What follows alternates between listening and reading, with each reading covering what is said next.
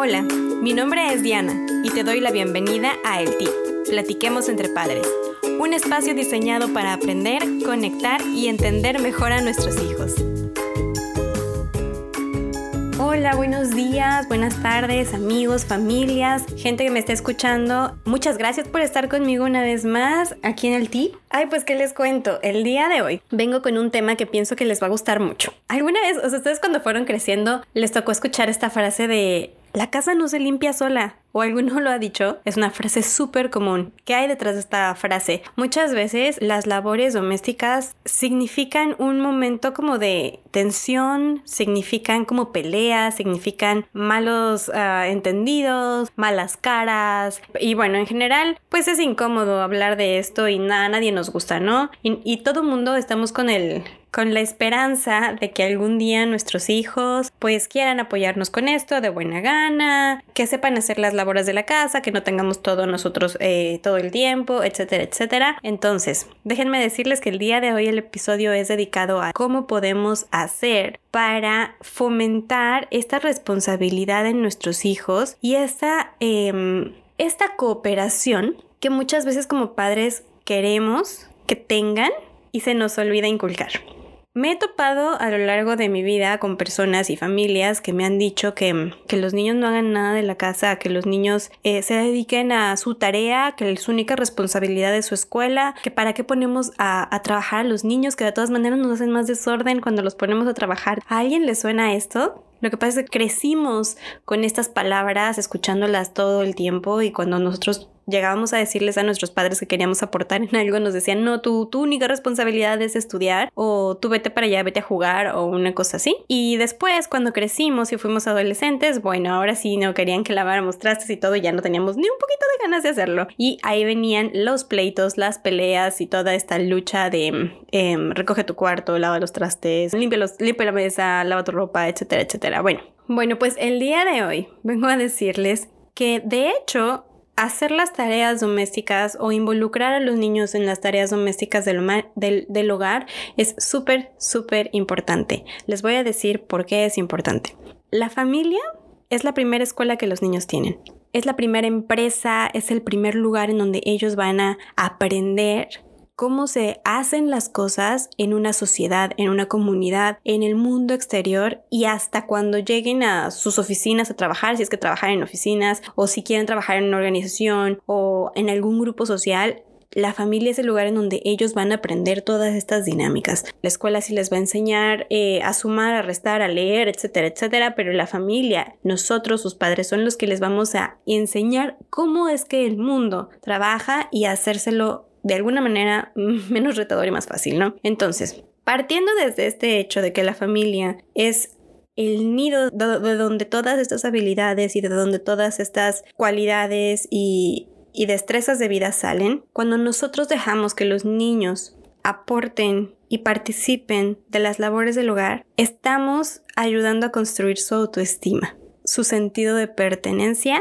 y además su autonomía. Su autoestima porque entonces ellos van a saber que son capaces de hacer cosas. El sentido de pertenencia porque ellos como individuos pertenecen a un grupo social en donde cada quien tiene una labor determinada. No es nada más la persona que juega y ensucia y le levantan. No, es un participante más de esta comunidad que también puede aportar su granito de arena y cuando uno tiene esta oportunidad de aportar algo nos genera más pertenencia al lugar donde nos encontramos, ¿no?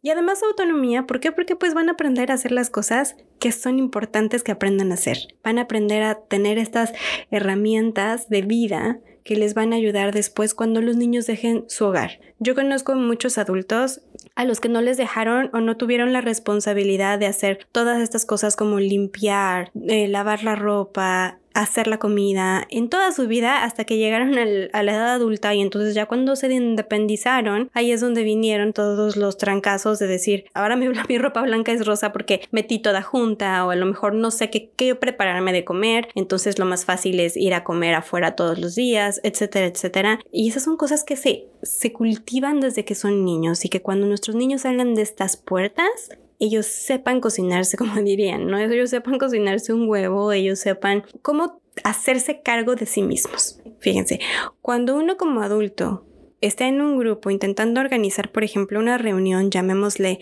como Navidad o Acción de Gracias, y cuando se nos brinda esa oportunidad de traer un platillo o ayudar con la decoración, o aunque sea pasar por los hielos camino a la fiesta, inmediatamente sentimos ese sentimiento de valía porque ahora la fiesta tiene una aportación nuestra en ella y nos da este sentimiento de que es nuestra fiesta y no la de alguien más, ¿no? De que yo también estoy contribuyendo a que esta fiesta suceda. Las labores de la casa son algo similar. Cuando todos los integrantes de la familia trabajan juntos por un bien común, da el mismo sentido de satisfacción, da el mismo sentido de orgullo, de sentirnos importantes y de sentirme que soy algo elemental en este grupo, que no, que si, que si no estoy, algo falta, algo, algo se nota y que yo soy una pieza elemental de este rompecabezas, ¿no? Cuando los niños tienen dos o tres años, ustedes recordarán o sabrán, si es que tienen niños de esa edad, tienen esta necesidad inmensa de ayudar, ¿no? Cuando empiezan a desarrollar todo este sentido de yo puedo hacerlo solito, de repente empiezan también a generar este sentido de yo quiero ayudar, yo quiero hacer lo que mamá está haciendo. Muchas veces nosotros somos los que los mandamos a jugar con tal de no tener más trabajo, porque seamos honestos, cuando los niños están empezando, pues a lo mejor eh, más que ayudarnos, al final terminamos con el doble de trabajo, ¿no? Sin embargo, de lo que no nos damos cuenta generalmente es de los mensajes escondidos que les estamos mandando. Uno, apártate para que yo lo pueda hacer más rápido. Y dos, tú puedes ir a disfrutar mientras yo hago todo el trabajo importante. Tiempo después, cuando nosotros consideramos que ya están en edad para ayudar en la casa, los mandamos a lavar trastes o aspirar las recámaras o a doblar su ropa y entonces encontramos esta resistencia sin darnos cuenta que ellos ya aprendieron la lección que les hemos estado enseñando durante años. Apártate a la hora de hacer las labores del hogar y vete a jugar. Aprovechemos este entusiasmo que nos demuestran nuestros niños para enseñarles la manera en la que ellos pueden ser de ayuda en esta familia. Porque al final, esto con el paso del tiempo se les va convirtiendo en un hábito en una habilidad de vida, en una forma en la que ellos se desenvuelvan en los grupos de su comunidad. Para los que tenemos niños más grandes, este deseo de ayudar no desaparece, aunque no me van a dejar mentir que sí empiezan a tener otros intereses y sí ya empezamos a ver actitudes como de ay. A pesar de todo esto, ellos sí tienen esta inquietud de aportar, ¿no? Ellos quieren ser tomados en cuenta y quieren saber que pueden contribuir en esta familia y quieren saber la manera en la que ellos pueden contribuir. Porque siendo honestos, cuando es día de ponernos a hacer los quehaceres del hogar, ¿quién de nosotros adultos lo hacemos con toda la energía y toda la buena vibra y ay, sí, qué emoción. Vamos a barrer y trapear. La verdad es que muchas veces hasta a nosotros nos da flojera y nosotros hasta tenemos esta apatía de ay, no, no tengo ganas de hacer nada, pero sabemos que lo tenemos que hacer y bueno, por consiguiente lo hacemos, ¿no? Con ellos es igual, no queramos que brinquen de felicidad cada vez que les ponemos o, o es hora de hacer algo, pero sí se puede, como les digo, sí se les puede volver una rutina, sí se les puede volver un hábito y que a la larga esto vaya siendo más fácil y parte de su vida diaria, ¿no? Linlot, que es una de las fundadoras de la disciplina positiva, ella tiene un libro llamado Tareas sin guerra, que ya saben, como siempre, les voy a dejar la liga en las notas para que si lo quieren conseguir o leer a más a profundidad, lo puedan hacer. Pero en este libro ella habla de seis pasos para conseguir la cooperación en tareas domésticas que les quiero compartir a continuación. El primer paso que ella nos menciona es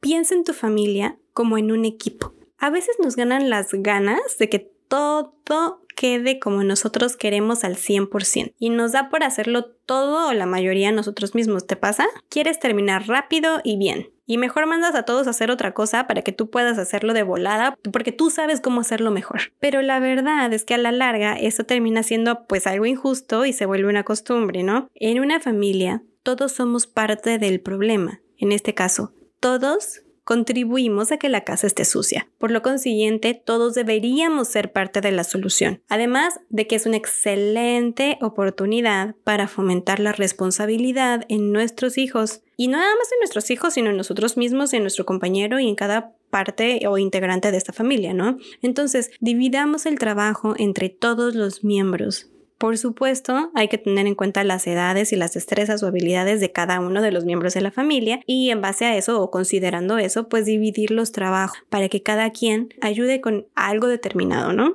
El paso número dos es recordar que tu rol es de entrenador. Siguiendo con el tema de que tu familia es un equipo, el papel de los padres es el de ser líder y de ser un coach. ¿Y qué es lo que hace un coach? Un coach motiva, alienta, capacita y entrena. Un líder es aquel que ayuda a los demás a desarrollar sus habilidades en vez de hacer el trabajo por ellos. Y recordemos que eso también aplica para nosotros. Tener habilidades efectivas de guías no es un trabajo que aprendamos de la noche a la mañana. Por mucha teoría que tengamos en el cerebro y por mucha em, información que tengamos o que nos haya llegado de las escuelas, de los cursos, de los libros que hayamos leído, Igual hay que tener paciencia con nosotros mismos durante esta marcha. Entonces acá les quiero dejar una estrategia de disciplina positiva que pueden tomar en cuenta al momento de estar entrenando a este equipo familiar que tenemos. Y la herramienta dice así, tómate el tiempo para entrenarlos. Y se divide en tres partes. Primero, voy a hacerlo con ellos, lado a lado, las primeras veces. Es decir, que si quiero que me ayude a doblar la ropa, a lo mejor me va a tocar doblar la ropa y dejar los calcetines a un lado.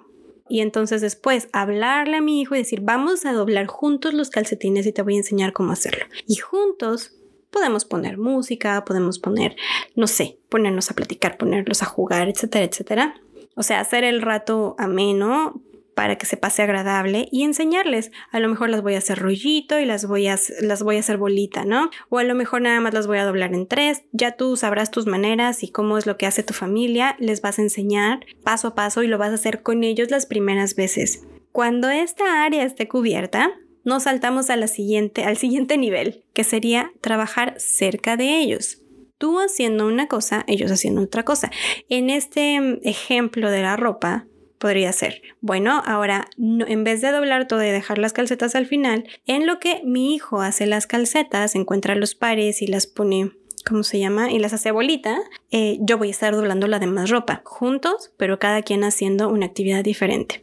Cuando este nivel esté superado, nos, nos saltamos al siguiente y último. Me voy a mantener cerca, si es necesario, pero no necesariamente en la misma habitación. Esto quiere decir que a lo mejor estoy dejando las calcetas en un lugar para que mi hijo las doble mientras yo hago la cena o mientras yo guardo la demás ropa y puedo moverme alrededor de la casa y dejarlo a él haciéndolo porque ya está entrenado, ya está capacitado. Al hacer las labores domésticas es importante que tengamos en mente que hay que tener expectativas reales. Esto quiere decir, nuestra aspiración no es la perfección o demasiada calidad. Es más importante que nos enfoquemos en el desempeño y en el esfuerzo que en el producto final. La práctica hace al maestro y todos necesitamos mucha práctica para lograr hacer una tarea correctamente. Cualquier tarea, cualquier persona a cualquier edad necesita práctica para lograr hacer algo correctamente. Ok, regresando a los pasos del inlot, les cuento el número 3. Baja el ritmo y da un paso atrás. Cuando uno de los miembros de la familia se cansa Generalmente esto quiere decir que probablemente se cansa emocionalmente, quiero decir, eh, probablemente es que esté haciendo la mayor carga de trabajo que tal vez le correspondería hacer a otra persona. Por ejemplo, a lo mejor la mamá, por poner un ejemplo, está levantando los trastes de todos, limpiando la mesa de todos y lavando los trastes de todos por todos los días, además de hacer la comida de todos y poner la mesa de todos. A la larga, esta mamá se va a sentir cansada. Lindlot en su libro menciona que lo mejor que podemos hacer es parar y observar cuando tú estás en esta situación. Porque cuando estamos en medio de todo este cúmulo de sentimientos y emociones y nos sentimos cansados y abrumados de que ya no podemos más con la casa, a veces podemos ponernos reactivos sin saber realmente cuál es la causa del problema. Por eso lo mejor siempre va a ser parar y observar y hacer un escaneo interno de qué es lo que está haciendo que yo me sienta así. Tal vez esto sea una señal de que tenemos que reacomodar las tareas con nuestra familia. El paso número cuatro es decide cuál será tu primer paso. Esto quiere decir que a veces nos emocionamos y queremos hacer un plan perfecto y completo para que nuestra casa se mantenga limpia, e impecable, ya tengo estas herramientas, ya voy a hacer un plan, ya cada quien va a tener una tarea y ahora lo vamos a seguir y la casa va a estar pero reluciente. Y lo sé porque yo he estado ahí mil y un veces. Sin embargo, lo mejor es enfocarte en empezar de a poquito. ¿Qué es lo primero que quieres trabajar? Cuando tenemos muchas tareas, lo que pudo parecer el plan perfecto desde el inicio termina abrumando a todos y suele no seguirse adelante, ya sea porque es mucho trabajo para empezar o porque puede llegar a olvidarse. Entonces, enfócate en un área, ya sea la rutina a la hora de la comida, la doblada de la ropa o mantener la sala limpia. Pasos pequeños y fáciles que puedas ir convirtiendo en hábitos para que después puedas implementar más a, a estos, ¿no? El paso número 5 es abre el diálogo en vez de intentar resolver el problema luego luego. Honestamente, como padres de familia se nos da súper bien que cuando el plan no está saliendo conforme lo acordado, lanzamos el ultimátum o saltamos a las órdenes. Olvidamos que somos líderes y no jefes. Y piensa qué haría un buen líder en cualquier trabajo cuando sus empleados no están cumpliendo con lo acordado. Probablemente será hablar con ellos, preguntarles qué está pasando, si es que hay algo que pueden hacer para ayudar o si necesitan algo. Nuestras acciones de ahora hacia ellos serán la guía que les dirá cómo es normal que sean tratados por las personas que estén a cargo en su futuro. Último paso, número 6. Da seguimiento, sé fiel a tu palabra y haz lo que dijiste que haría. Como padres de familia, invertimos mucha de nuestra energía en repetir a nuestros niños qué es lo que deben hacer, qué es lo que se comprometieron a hacer y cuándo lo deben hacer. Tú ocúpate de lo tuyo y nada más. Confía en que los demás se ocuparán de lo suyo y si no pasa, abre el diálogo. Un momento muy bueno de, eh, para hacer esto es en las juntas familiares de las que nos habló Tania en el episodio 38. Y si no estás haciendo esto de las juntas familiares, aún así puedes encontrar un momento pacífico y agradable para hacerlo y renegociar si es necesario. Estos son los seis pasos que Lynn Lott nos ha dado en su libro para conseguir la cooperación de nuestros hijos a la, y, crear hábitos a la hora de las tareas domésticas, que como la mayoría en la paternidad y en la crianza, pues es más cambiar nuestra actitud que intentar cambiarlos a ellos. Entonces, espero que estos seis pasos te hayan sido de ayuda y con esto pasamos al tip de la semana. Y el tip de esta semana que quiero darte es que hagas una rueda de opciones de labores domésticas. Te explico. Hay que recordar que los niños, sobre todo los que están más pequeñitos, son más visuales y aprenden mejor por medio de las imágenes, por lo tanto es muy útil tener algo que les ayude a recordar. Existe una herramienta llamada la rueda de las opciones, que consiste en poner actividades del hogar por persona y voy a hacer mi mejor intento para explicarles cómo pueden hacer una. Van a necesitar dos platos o dos círculos hechos de cartulina, uno más grande que el otro. A cada uno lo van a dividir dependiendo el número de integrantes de su familia y en cada división del círculo grande van a poner el nombre de los integrantes de su familia, ¿ok? Un nombre por división. En la parte de arriba de manera que cuando ustedes pongan encima el círculo pequeño, el nombre sobresalga encima del círculo pequeño. ¿Me explico más o menos? Entonces en el círculo pequeño lo que van a hacer es que se va a poner en cada división el que hacer a realizar o la actividad a realizar. Pueden hacer un dibujo pueden tomar una foto y pegarla eh, de, algún miembro de la familia haciendo la actividad o usar palabras o un conjunto de las anteriores, dependiendo la edad de sus niños. De igual manera, pondrán cada actividad en una sección del círculo. Luego hay que pasar un clip de estos de que parecen como tachuela que se usan para hacer los relojes de cartón. Ponemos un círculo encima de otro y por en medio atravesamos los círculos con esta tachuelita de las que tienen dos extremos separados como que se dividen en dos y que se pueden detener por atrás. Y con esto unimos nuestros dos platos y tenemos nuestra rueda lista, en donde cada actividad le toca a alguien diferente de la familia. Esta pueden decidir cambiarla por semana porque obviamente el círculo de arriba se puede mover a diferentes miembros de la familia, ¿verdad? Entonces pueden decidir cambiarla por semana, cambiarla por mes, por día o como les acomode mejor. Pues espero que esta información les haya sido útil. Voy a buscarles un videito de cómo se hace esta rueda de las opciones por si los dejé con un mega signo de interrogación en la mente para que puedan tener una idea de cómo es que pueden hacer esta rueda. Eh, muchísimas gracias por escuchar un episodio más del tip. Espero que algo de la información que les he compartido aquí les haya sido de ayuda y si así fue, por favor ayúdenme a compartirlo para que este podcast pueda llegar a más personas y ayudar a más personas.